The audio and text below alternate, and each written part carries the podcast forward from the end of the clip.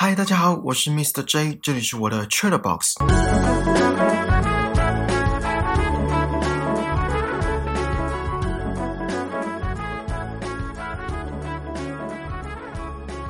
各位听众应该都是社会人士了吧，或是至少是大学生。如果有身为高中生，甚至是年纪更小的听众，今天这个主题也跟你们有很大的关系。搞不好你们也正在陷入其中，那就是补习。今天要讨论的这集《蜡笔小新》，名称叫《和风间交换身份》。虽然只有短短八分钟不到的卡通，可是我相信大家都心有戚戚焉。大致的剧情是这样的。风间的妈妈在卡通一开始就拿出一大堆传单，都是外语补习班的广告传单，包括法语、德语、中文跟西班牙语。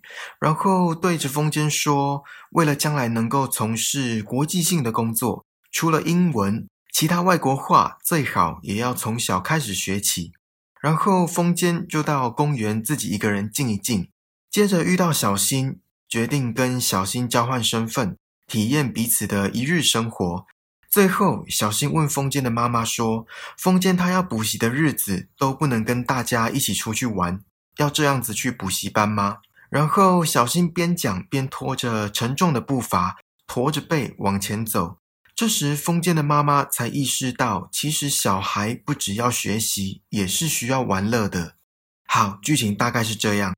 其实不只是在这一集卡通。在其他集也很常听到风间说要去补习班，没空陪小新他们玩，或是几点前就要离开去补习班。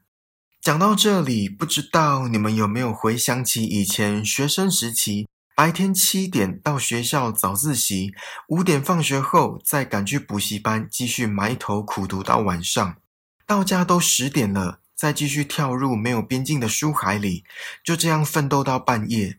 有时候会在书桌上睡着，有时候决定早点睡，隔天凌晨五点再起来准备当天的考试。就这样日复一日，年复一年，我都不知道那时候是怎么撑过来的。也难怪我会那么不喜欢读书，可能我没有天分吧。整个学生时期，除了读书还是读书。这集蜡笔小新是在讲读幼稚园的风间，我个人是从国小才开始补习，跟风间一样是补英文。记得没错的话，是从国小四年级开始到英文补习班。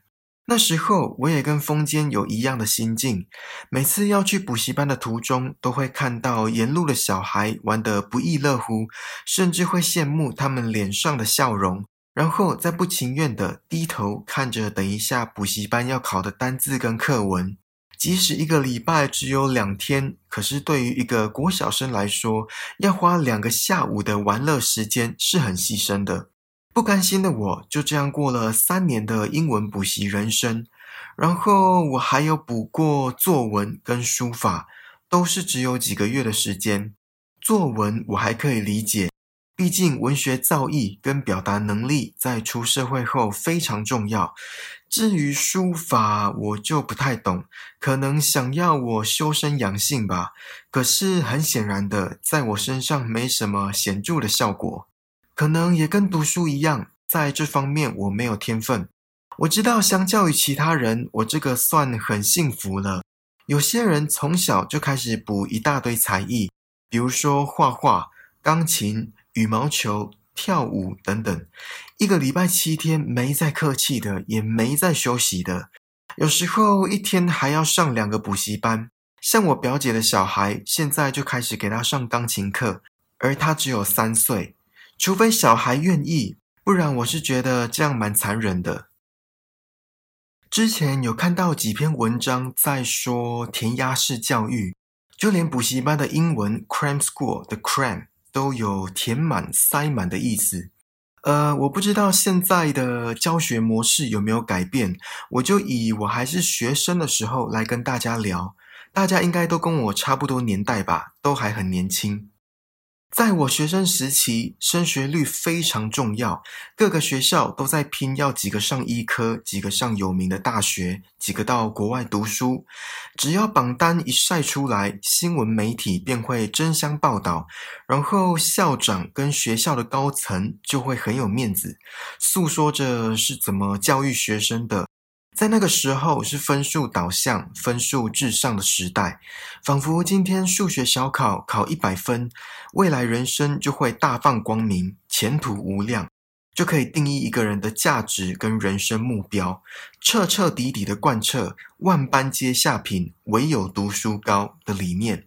可是当时不是宋朝，我也没有那么老，哎，这句话应该是来自宋朝的典故吧？有错的话还请纠正。就这样，每天一小考，两个月一大考，考着考着，到了大学，除非期中考或期末考的前一两个礼拜临时抱佛脚，不然这十二年来压抑的情绪，好不容易有机会解脱，怎么能不找个管道宣泄，好好的善待自己？可是这种填鸭式教育，不外乎就是老师在台上单向式的传递内容。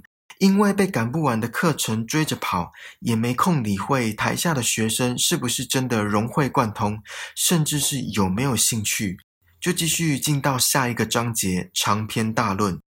有一幕我记得很清楚，不过我先声明这只是个案。在我高一的时候，那时候还没有分自然组跟社会组，所以全班学的课程都一样。然后在一次的国文课上，有一位同学发问。很显然的，这位同学对于文学方面很有兴趣，因为他不止在学科考试常常拿高分，下课也会读一些我个人有看没有懂的书籍。他发问的问题确切是什么，我也忘了，可能是因为我当时听不懂，所以现在没什么印象。总之呢，场景就是这位同学跟老师你来我往的一问一答，讨论着某位古人著作的思想，然后烙印在我脑海里的是国文老师的回答。他说：“没有，就是这样子。”好，我们继续。他硬生生的打断这所谓教学相长的场景，整个过程不到一分钟。我还记得那位同学被打断后无奈的表情，然后再赶紧跟上老师念课文的进度。这一幕，我看到的是一位学生的学习热忱被浇了冷水，也是填鸭式教育下的受害者。不能说全然是这位国文老师的错，我相信他也有他的苦衷，要在有限时间内把课程教完。不过更可惜的是，那位同学被打击的好奇心跟学习心态。我在高中的时候，我的数学老师说，其实不用去补习，学校教的就已经很够用了。有些人甚至还把补习班当学校在读，学校的东西反而不重视。这样讲也是有道理。当时大家一起去补习班已经是常态，不知道是补习班的行销技巧厉害，还是本身真的有需要。一到放学时间，一辆又一辆的公车载满了各个学校的学生，不约而同的在同一站下车，然后补数学的补数学，补物理的补物理，各自散开前往补习班报到。到了晚上九点十点，看到还有穿着校服的学生在等公车，是家常便饭。回到家挑灯夜战也是例行公事，好像家只是一间旅馆，提供睡觉的地方。甚至是到了周末，一大早就到补习班的自习区报到，等着上补习班老师下午加开的冲刺课程。生怕落后其他同学，对每一次的考试成绩都锱铢必较，考差了心情就会很低落。我现在回想当时的自己，还会觉得有点好笑。不过就是一个模拟考，排名退步几十名，却可以让我难过一整个礼拜。沮丧之余，继续为不到一个月后的期中考做准备。没错，当时就是模拟考跟期中考交杂，所以两个考试之间间隔不到一个月，更别说还有周考以及每天都会发下来至少五张的小考考卷。我记得在国三的时候，因为当时升学压力很大，毕竟父母跟其他长辈都会说，考上好高中之后就比较容易上好的大学，所以在考高中这一关也不得马虎。在当时国中的课表有一堂课叫辅导课，就是一位辅导老师来跟我们聊心理学、人生目标、职业生涯。然后认识自己等等这些方面的知识。然后他看到有一位同学没听他在讲课，在写数学题目。同学说：“哦，因为下礼拜就要考期中考了。”辅导老师说：“哎呦，只不过是一个期中考而已，人生还有很多事情比这个需要烦恼。”当下听到这句话，全班开始反驳。有些人说：“期中考很重要，诶没考好会被打。”有些人说，这次成绩关系到将来的升学。总之，就是成绩是一切的言论。辅导老师听了听，只能摇摇头，然后继续讲课。当时的我当然是站在同学那边，想说没考好就完蛋了。可是出了社会，才知道辅导老师的那句语重心长的话是对的。哎呦，只不过是一个期中考而已。人生还有很多事情比这个需要烦恼。找工作，面试官不会问你国二下学期期中考数学考几分，化学错几题，也不会问你大学考试国文作文写了几个字。就算问了，我也答不出来。不过我倒是还记得我高中的历史被当，搞得寒假还要去补考。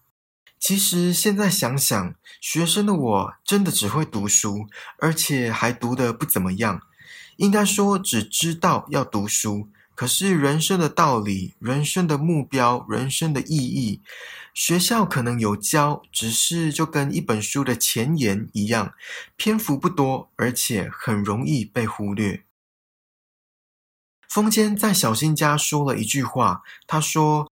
这样发呆，什么也不做，真是无聊。我想，我还是比较适合过忙碌的生活，对吧？这句话就让我想到，前一阵子因为想说多赚一点钱，所以做了两份工作。几个月下来，结果因为太劳累，在一个礼拜内出了两次车祸，才领悟到身体也需要休息。而当我把工作量减少之后，也跟风间的心情一样。我想，我还是比较适合过忙碌的生活，对吧？平时应该在工作的时间，突然闲了下来，一时还真的不知道要干嘛。现在我也是在生活跟工作之间学着怎么找平衡。这个主题有机会的话，会再跟大家分享。我知道父母把小孩送去补习班是不想要小孩输在起跑点，面对升学压力，还有将来出社会的竞争压力，再加上其他人都有去补习，自己没跟上，好像又怪怪的，就索性跟风。我很幸运，国高中期间就只有补过一个科目。而且是我自己要求的，所以那种每天从早补到晚，一个礼拜七天都在补习班度过的日子，我没有体验过。可是班上总是有那种十项全科都补的用功学生，真的是十科不夸张。不过说句老实话。我在求学期间，每次拿第一名或是名列前茅的人，都没有在补习，或顶多补个一科。那那些十项全科都补的同学呢？有啦，效果还是有出来。其实人生还有很多事情需要学习，虽然名为学生，可是要学的不只是教科书上的知识。相信各位已经出社会的听众也都心有戚戚焉。结账的时候不会用到三角函数，可是高中还是对三角函数的公式又爱又恨。工作面试的时候不会要你背出元素周期表，可是偏偏考试就是拿这个来折磨学生。学习的方法有很多种，玩也是一种学习。比如说学习怎么跟其他小孩相处，人际关系的沟通技巧。或是大富翁，可以初步认识现实社会的运作。我记得有一款游戏叫现金流游戏 （Cash Flow），是《富爸爸穷爸爸》这本书的作者所设计的。这款游戏我没有玩过，可是相信对小孩也会是一个很大的帮助。这也是玩，就像卡通最后，风间妈妈对风间说的：“你虽然需要学习，可是同样也需要出去跟小朋友玩耍。”我曾经听一位老师说：“Knowledge is not a power, application is。”知识不是力量，能够学以致用的知识才是力量。所以，除了教科书上的知识，培养自己逻辑思考、解决问题的能力、独到的见解跟远见，还有人际关系的技巧等等，这些补习班应该没教吧？至少在我那个年代的补习班没有。可是这些在出社会后都是非常重要的。好啦，这次的 Chatbox 就到这里喽。希望你们还喜欢今天卡通闲聊的内容，请记得帮我订阅这个节目，然后打星评分留言，并且分享给身边可能对交换身份，应该说对补习感兴趣的朋友。更重要的是，让我们一起把人生过得更精彩吧。我们下次见，拜拜。